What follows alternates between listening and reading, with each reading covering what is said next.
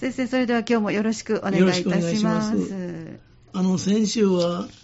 アメリカインディアンの、あの、子育て4つの教え、4つの仕組み、戒めという言葉の中で、3歳までは手を離してはいけない。あ、ごめん、肌を離してはいけない。はい、7歳までは手を離してはいけない。13歳までは目を離してはいけない。19歳までは心を離してはいけない。そのうちの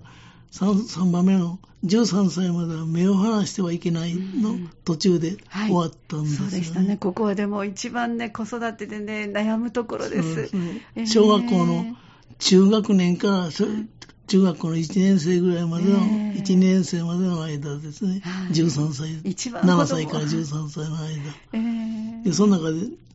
準拠集団という言葉を使いましたけども、はい、今までは子供の頃は何か判断するときはお父さんが、お母さんの、要するに大人の判断に即して、はい、大人の言うことを聞いてたんですけど、ね、思春期に近づいてくると、大人の判断よりも自分の仲の良い仲間がどう考えるかということを判断の基準にするという。例えば、あの、女の子なんかでファッションでね、うん、この服を買う。お母さんはそんな服具合悪いよ。しかし、私の仲の良い友達がだったらこの服を買うだろうな、みんな着てるだろうなと思ったら、親の反対を押し切ってでもそれを買うという。うん、要するに、判断の基準がどこに置くかという、大人集団から仲間集団に変わるという、この判断の基準をどこに置くかというのは、準拠集団というね。それは個人である場合もあります。例えば尊敬する人とか、本当の仲の友達の、やったらどう考えるかなと思って、それに合わすというね。それ要するに心理学では、仲間集団への同調行動、同調行動ということを言うんです、えーえ。ー、そんなお話をして途中で終わったという、はい、いやでもこの小学校の中学年ぐらいから、えー、要するに小学校3年、4年、5年、6年、中学1年生、いわゆる幼児だったお子さんがだんだん自分の手元から離れていくし、そうそうそれであの生意気なことも言うし、で脱皮していくんですね、そうですね。だからそれは成長なんですね。そうです。成長の一つの過程ですよね。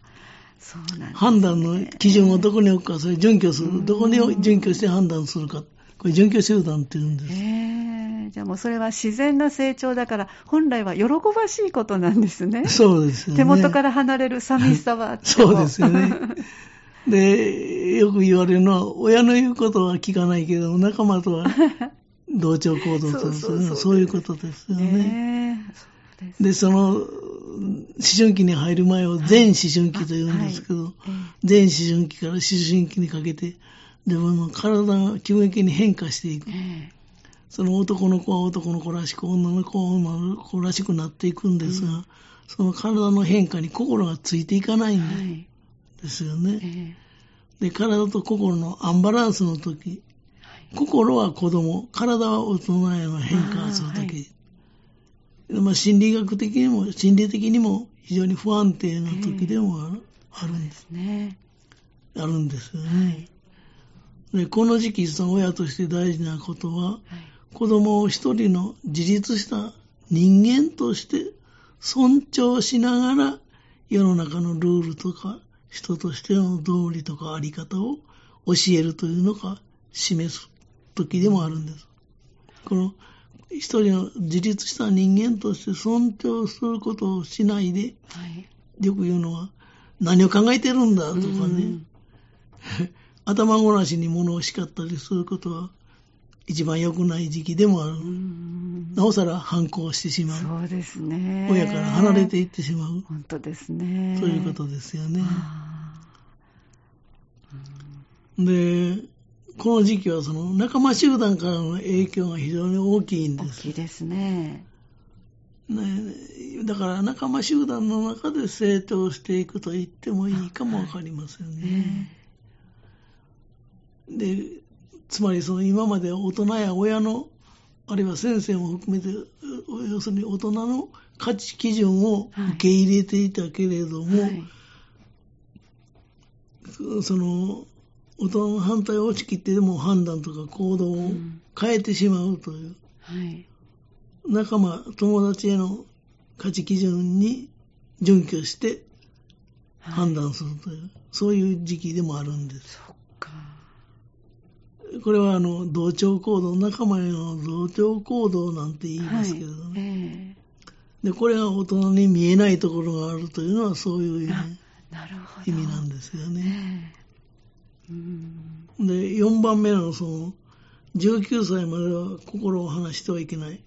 これは、要するに青年期に入ったということです。はい、青年期というのは普通前期、中期、後期と分けて考えるんです。はい、でまあ、簡単に言いますと、中学校の頃が前期です。はい、で、高校の時が中期。大学生の時が後期。はい、なるほど。まあ、大雑把に言いますとね。はい。うん、で、この、19歳までは心を離してはいけないというのをごく簡単にお話ししますと、あの、前期っていうのはね、中学生の時代というのは、自己肯定、自分を肯定的に見るんです。例えば、タレントになりたいとかね、はい、声優になりたい、はい、やったらできると思うんです。うん、で中学、それは中学生の時期ですね。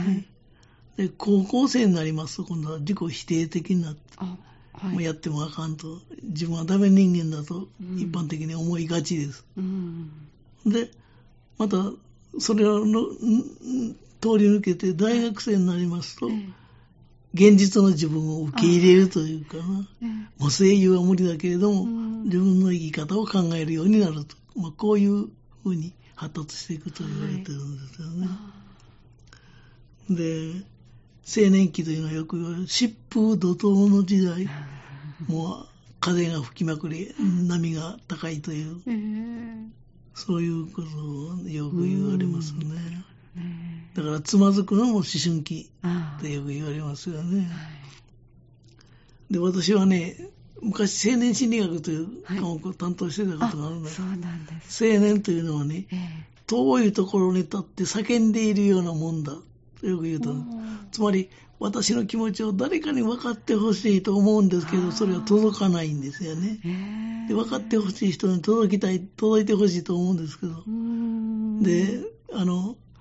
青年というのは遠いところに立って叫んでいるようなもんだ。でこの気持ち分かるかと言ったら、大抵の学生はもう納得する。はい、で分からん学生は、もう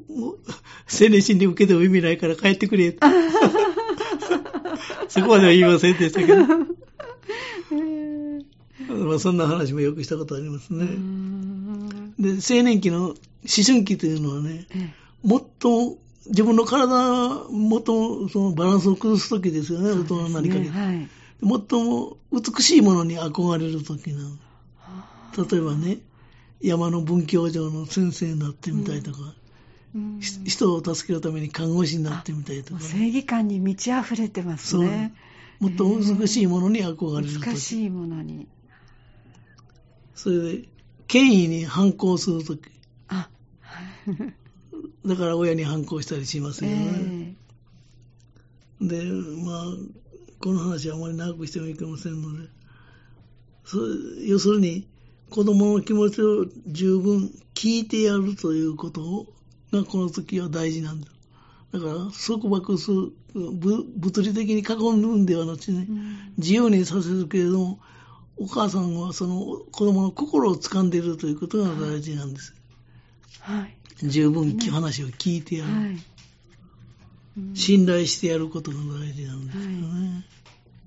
はい、だからできそうでできない話なんですけどそれが大事だとよく言われますが、うん、でちょっとお話ししましたけどしつけと押し付けの話を先週かなはい。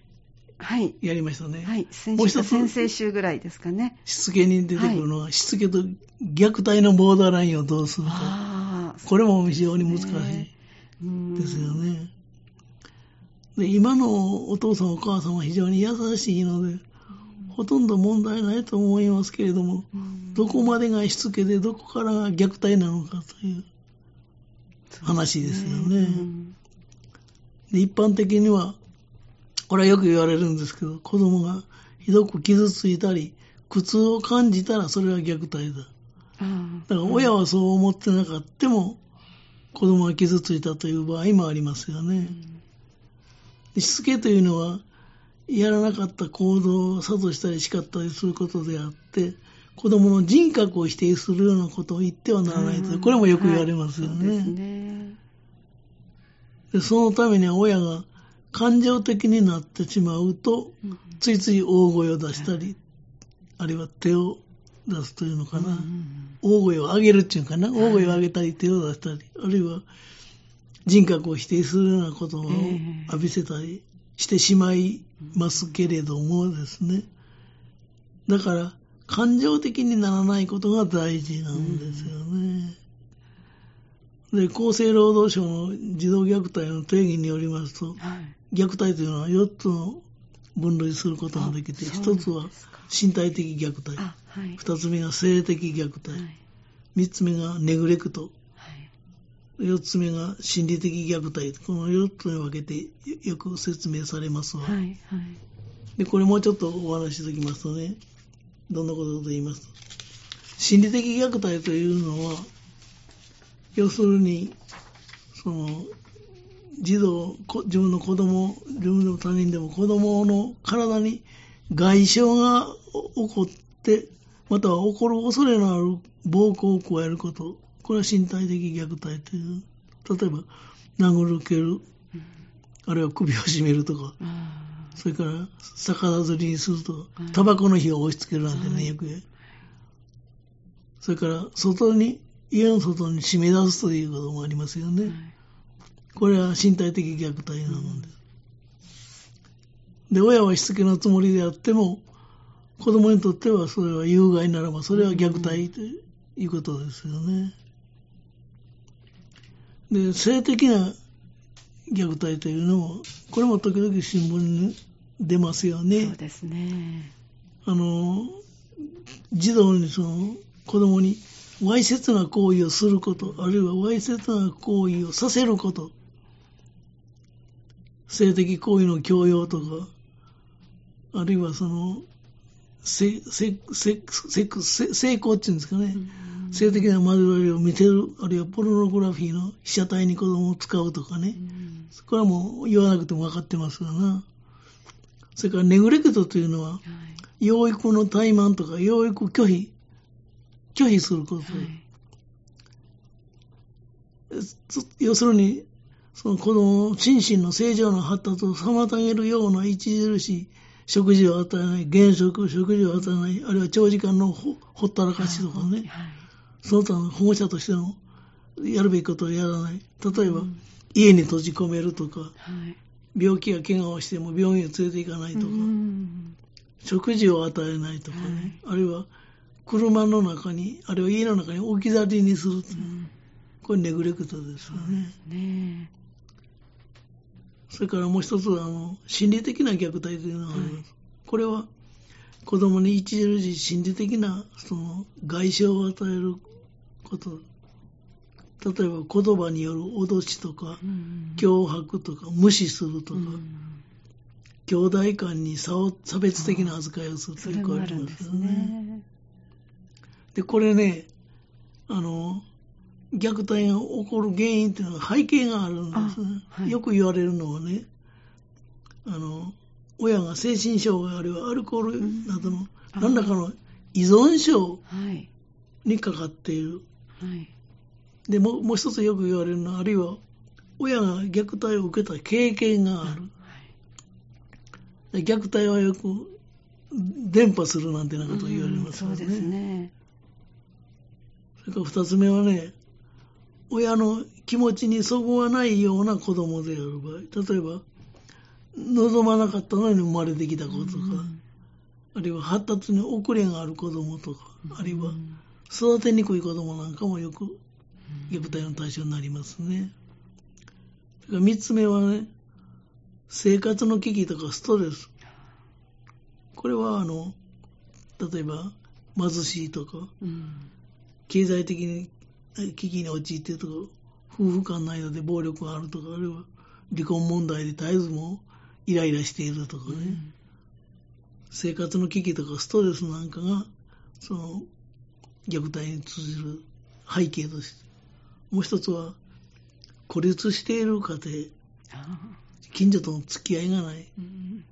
これがその虐待のもとになるとよく言われます。相談する相手がないとかね。うん、そうですね。まあそんなことが言えると思いますね。で、まあ要するに、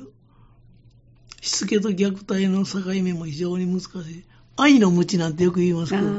あれはやっぱり良くないという人が多いです。要するに子供が苦痛とか不安を感じるということは、もうそれは虐待に入る。もう不安という言葉は本当に、あの、それでなくても子供さんたちにとって大人っていうのは大きな存在ですからね。そうですよね。ですね。でよく言われるのはそんなつもりではなかったそうよくね事件になった時に言ってますね、はい、だからなかなか難しいことですけどやっぱり子供の心をどれだけ掴むことができるか、ということになると思いますね。まあ、今月はそれぐらいにしておきましょうか、はい、ありがとうございました。えー、今月もいろいろなお話を皆さん一つ一つ身近なものも参考にしていただけるものたくさんお話をいただきました。また来月も先生よろしくお願いいたします。よろしくお願いします。ありがとうございました。ありがとうございました。この時間は港川短期大学元学長社会心理学ご専門の大前守先生のお話をお届けしてまいりました。ぜひ来月もお聞きください